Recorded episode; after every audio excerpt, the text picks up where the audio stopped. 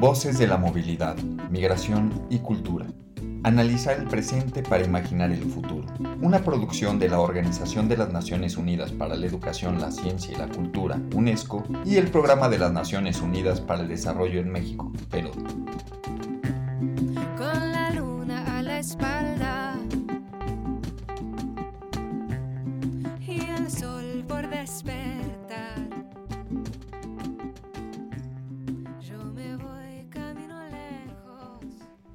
Y del otro lado del país, en la otra esquina, en Tijuana, migrantes de África y Medio Oriente enfrentan un choque de costumbres al llegar a México. La comunidad musulmana de San Diego y Tijuana abrirá un albergue para refugiados musulmanes en esta fronteriza ciudad.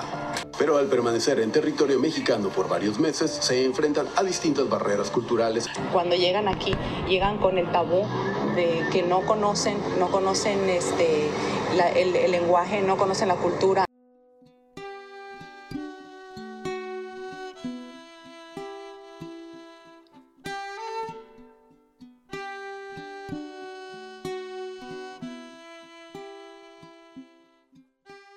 Gracias por acompañarnos nuevamente en este tercer episodio de la serie Voces de la Movilidad, Migración y Cultura. Hoy descubriremos cómo, a través de los movimientos migratorios, se comparte un gran acervo cultural y un sinnúmero de tradiciones. Y revisaremos la importancia de la espiritualidad para las personas en contextos de movilidad. La cultura puede considerarse como el conjunto de los rasgos distintivos, espirituales y materiales, intelectuales y afectivos que caracterizan a una sociedad o a un grupo social. Ella engloba, además de las artes y las letras, los modos de vida, los derechos fundamentales del ser humano, los sistemas de valores, las tradiciones y las creencias.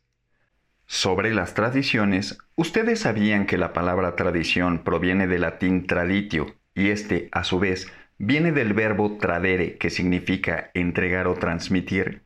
Por eso, las tradiciones se transmiten de generación en generación dentro de las comunidades, ya que son aquellas costumbres y manifestaciones que cada sociedad considera valiosas y mantiene para que sean aprendidas y preservadas por las nuevas generaciones.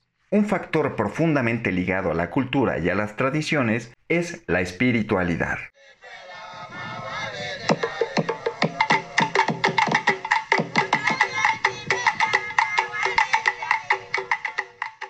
Si hablo de, de- de Mozambique, Mozambique hay mucha, mucha, muchas tradiciones, entonces cada uno vive lo suyo.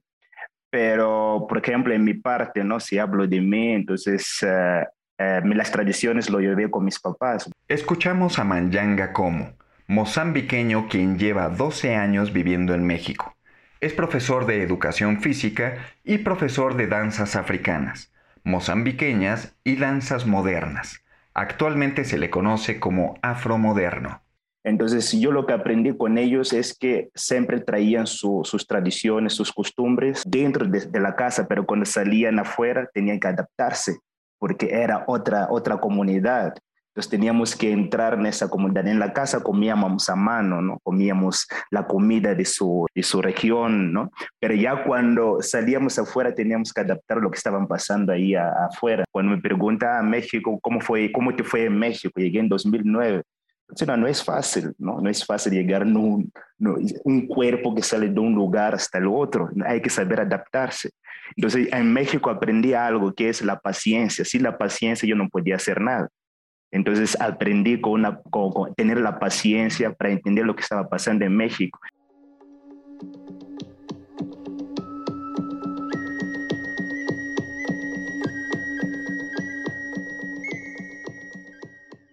Dentro del movimiento de parteras Nexishim representa una gran diversidad de culturas y también de formas de cuidado a las mujeres durante el embarazo, parto y puerperio.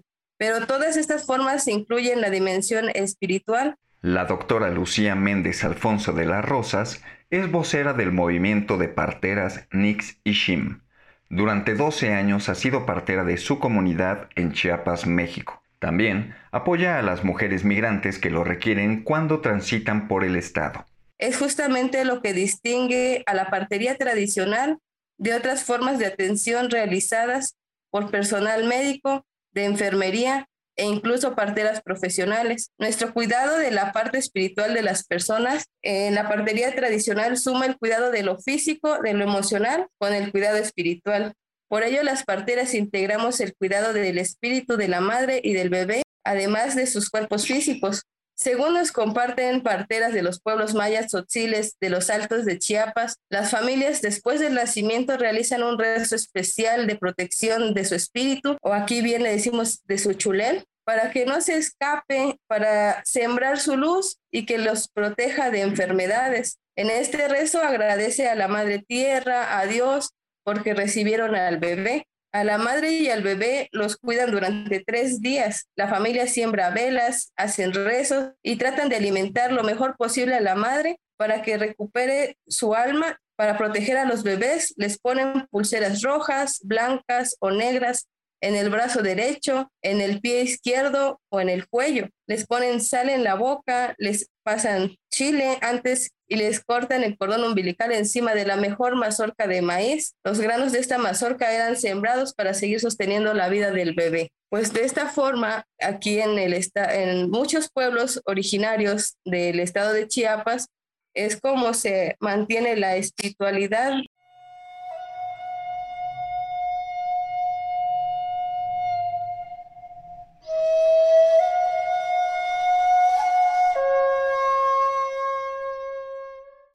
de Hokkaido, Japón, y Hokkaido es este, hecho por migrantes japoneses, este, conquistar una tierra de indígenas Ainu. Y yo soy la generación casi como no, no me transmitió de, de la tradición japonesa, que pues hay muchas tradiciones japonesas reconocidas, pero no, no tuve esa oportunidad de aprender esa cultura. Soy la generación de los 80s, 90s, que crecimos en la juventud en la manera muy dividida de la familia, que era, nos obligaron por crecimiento económico, muy forzado. Mio Hagino es una artista visual originaria de Japón, directora de la Fundación Paisaje Social y promotora cultural de migrantes japoneses. Vive en México desde 1996. Entonces, pues mi decisión es venir a México porque mm, me sentí que vivir en México me dio mucha libertad y también este, me dio tiempo de pensar bien en el futuro y también en, este, pues, reflexionar quién soy yo y qué lo que tengo y qué es lo que puedo desarrollar. Entonces, lo que aprendí mucho en México fue cómo respetar al otro, en la manera con tiempo y, y luego también ese aprendizaje de vivir en ciudad y los pueblos también em, me dio oportunidad de ver otra forma en, Japón.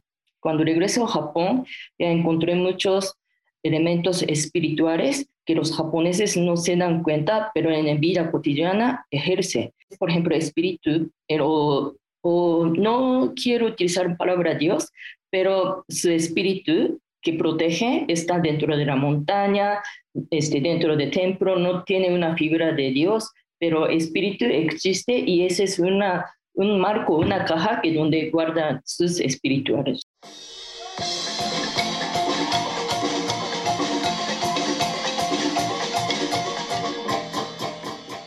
La espiritualidad es una dimensión presente en todas las culturas que enriquece la condición humana.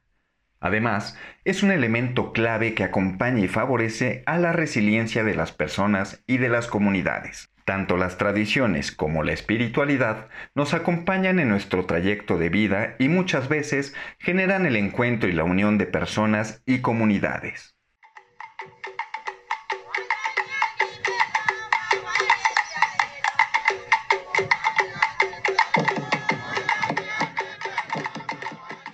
Es bonito escuchar lo que están contando, ¿no? De la espiritualidad, de las tradiciones. Por ejemplo, tenemos algo en común, ¿no? Cuando habló doctora, doctora Lucy, de colocar o de agregar un collar en el, en, el brazo, en el puño, eh, en los pueblos, en las ciudades, ¿no? Entonces tiene esa parte también simbólica de agregar algo, ¿no? De la protección.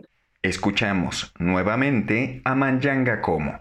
Es normal que dé que de como de esas... Ah, decimos uh, en portugués lo llamamos xarope. Xarope es como agua, pero que se hace de, de, plantitas, ¿no? Para que, para que tome el niño desde el caracol, ¿no? Para que tenga la fuerza. Pero son cosas, nosotros decimos son cosas no reales a la moderno, pero son reales para nosotros, ¿no? Porque nosotros lo, lo, lo vivimos, lo sentimos, todos los niños pasan esa parte, ¿no? Entonces, eh, de, de, mi experiencia, ¿no? En esa parte toda de, de las tradiciones, de, de, de, la espiritualidad. Entonces, mi familia siempre es importante, ¿no? Porque siempre es importante. Lo primero que tenemos que hablar, ¿no? Es, ok, tienes que ver a tus antepasados. Antepasado es el protector, ¿no? Entonces, por ejemplo, mi nombre, nosotros somos bantos. Los bantos tienen que cargar el nombre del antepasado, porque tienen que ser un vivo, ¿no? tienen que despertar el antepasado. Por ejemplo, mi nombre es Mañanga porque es una un antepasado. Entonces cargo ese nombre y, lo llevo con esta responsabilidad, con la responsabilidad tradicional, pero también con la responsabilidad espiritual.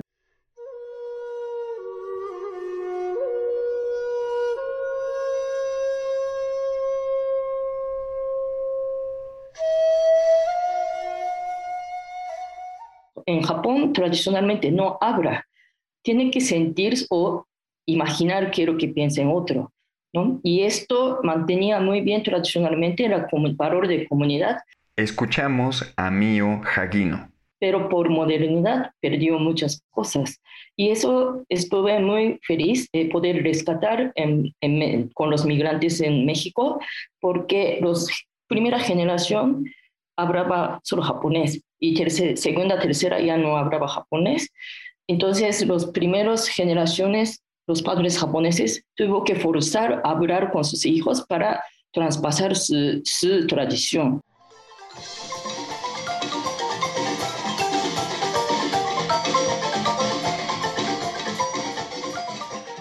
La partería tradicional pues es algo que se va pasando de generación en generación. Por ejemplo, mi madre es partera, mi abuela fue partera, mis tías son parteras, rescatando esa tradición de ser la partería tradicional en una forma más espiritual para acompañar a las mujeres ya que muchas de ellas por ser migrantes se va espantando su espíritu, van estancando y con esto pues han habido más problemas, se prolonga el parto, no avanza. Entonces, estas complicaciones muchas veces vienen porque no están junto a sus familias eh, que permiten realizarlo según sus costumbres y tradiciones. Escuchamos a la doctora Lucía Méndez. Entonces, este linaje de parteras, pues es lo que se viene rescatando y tratando de, de que no se pierda todo este asunto de las costumbres y tradiciones de esta manera espiritual y emocional que se va acuerpando también para la atención a las mujeres, más las mujeres migrantes. Estamos tratando como mujeres eh, espirituales, estamos tratando de rescatar esto también, acompañando a las mujeres y a los recién nacidos eh, de una forma espiritual y emocional para que tengan este apoyo y no se sientan solas, se sientan acompañadas.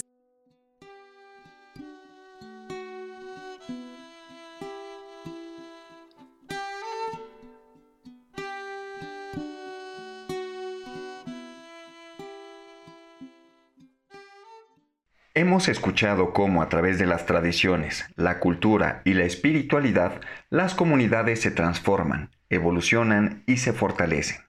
La interacción de los elementos culturales de distintas partes enriquecen el desarrollo de las personas y de las comunidades. Ahora, les invito a pensar y a reflexionar sobre cómo consideran que una persona migrante puede adaptar sus tradiciones de origen a la forma en la que vive en otro país o comunidad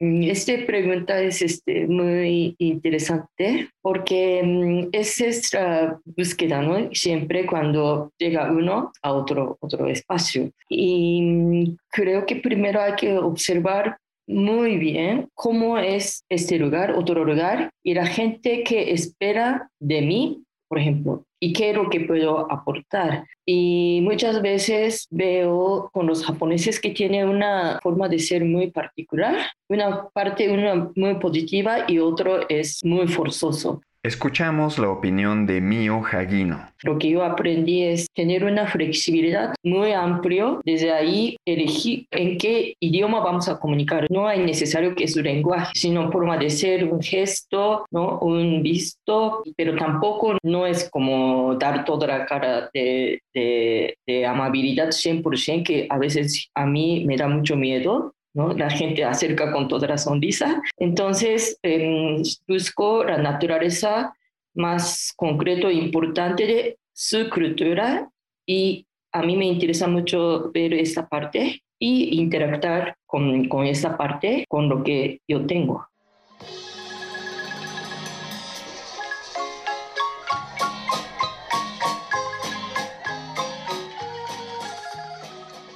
Bueno, yo considero que han habido procesos de enriquecimiento y adaptación mutua, tanto como las mujeres, eh, los migrantes, como a nosotras las parteras que nos toca atenderlas, pues nosotros tratamos de adaptarnos a sus costumbres y tradiciones sobre el parto y nacimiento. Esta es la opinión de la doctora Lucía Méndez. Les preguntamos cómo quieren ser atendidas, cómo quieren que atendamos a sus bebés, si tienen alguna costumbre o tradición que ella les gustaría que siguiéramos en el proceso de nacimiento, en el proceso de la acogida del bebé. Entonces, todo esto pues lo practicamos antecito con las mujeres, eh, ya sea de cualquier, eh, así que sea migrante o no, porque pues nos toca atender a mujeres pues de muchas zonas rurales. Dentro del movimiento también hemos hablado que a diferencia de las instituciones de salud, atendemos también a todas las mujeres sin distinción de origen o etnia, aunque en algunos casos las instituciones de salud nos quieren prohibir atenderlas por el hecho de que no son originarias de México. Como movimiento estamos defendiendo este derecho y pues estamos diciéndoles que, que no pueden prohibir atender a las mujeres, pues es una atención que ellas están requiriendo a pesar de que sean mujeres migrantes.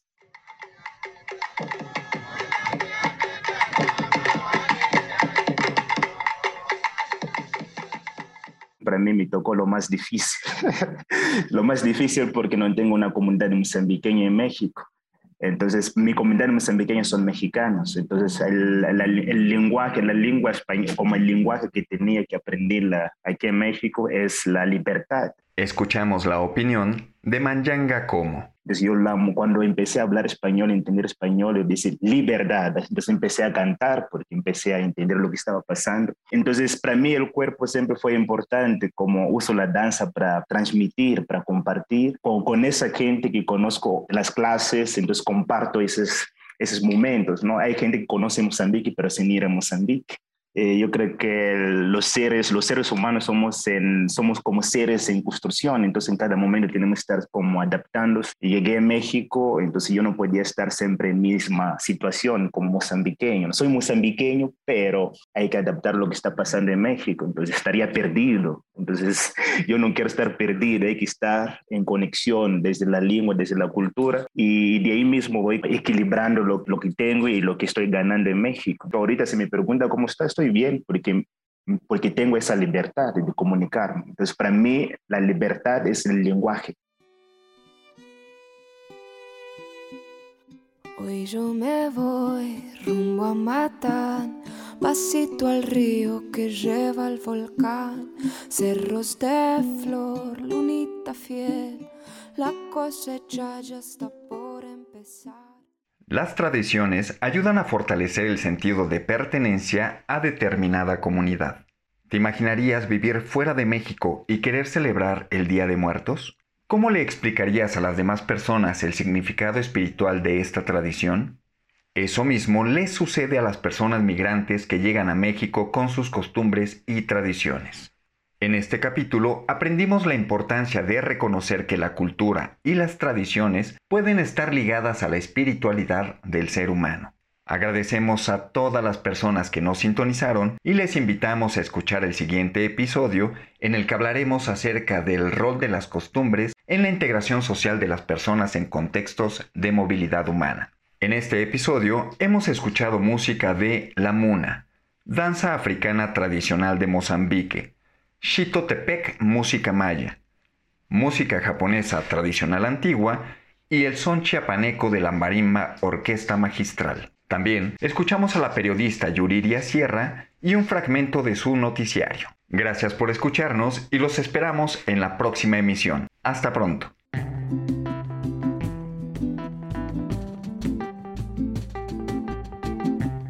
Voces de la movilidad, migración y cultura. Analizar el presente para imaginar el futuro. Una producción de la Organización de las Naciones Unidas para la Educación, la Ciencia y la Cultura, UNESCO, y el Programa de las Naciones Unidas para el Desarrollo en México, PEROD.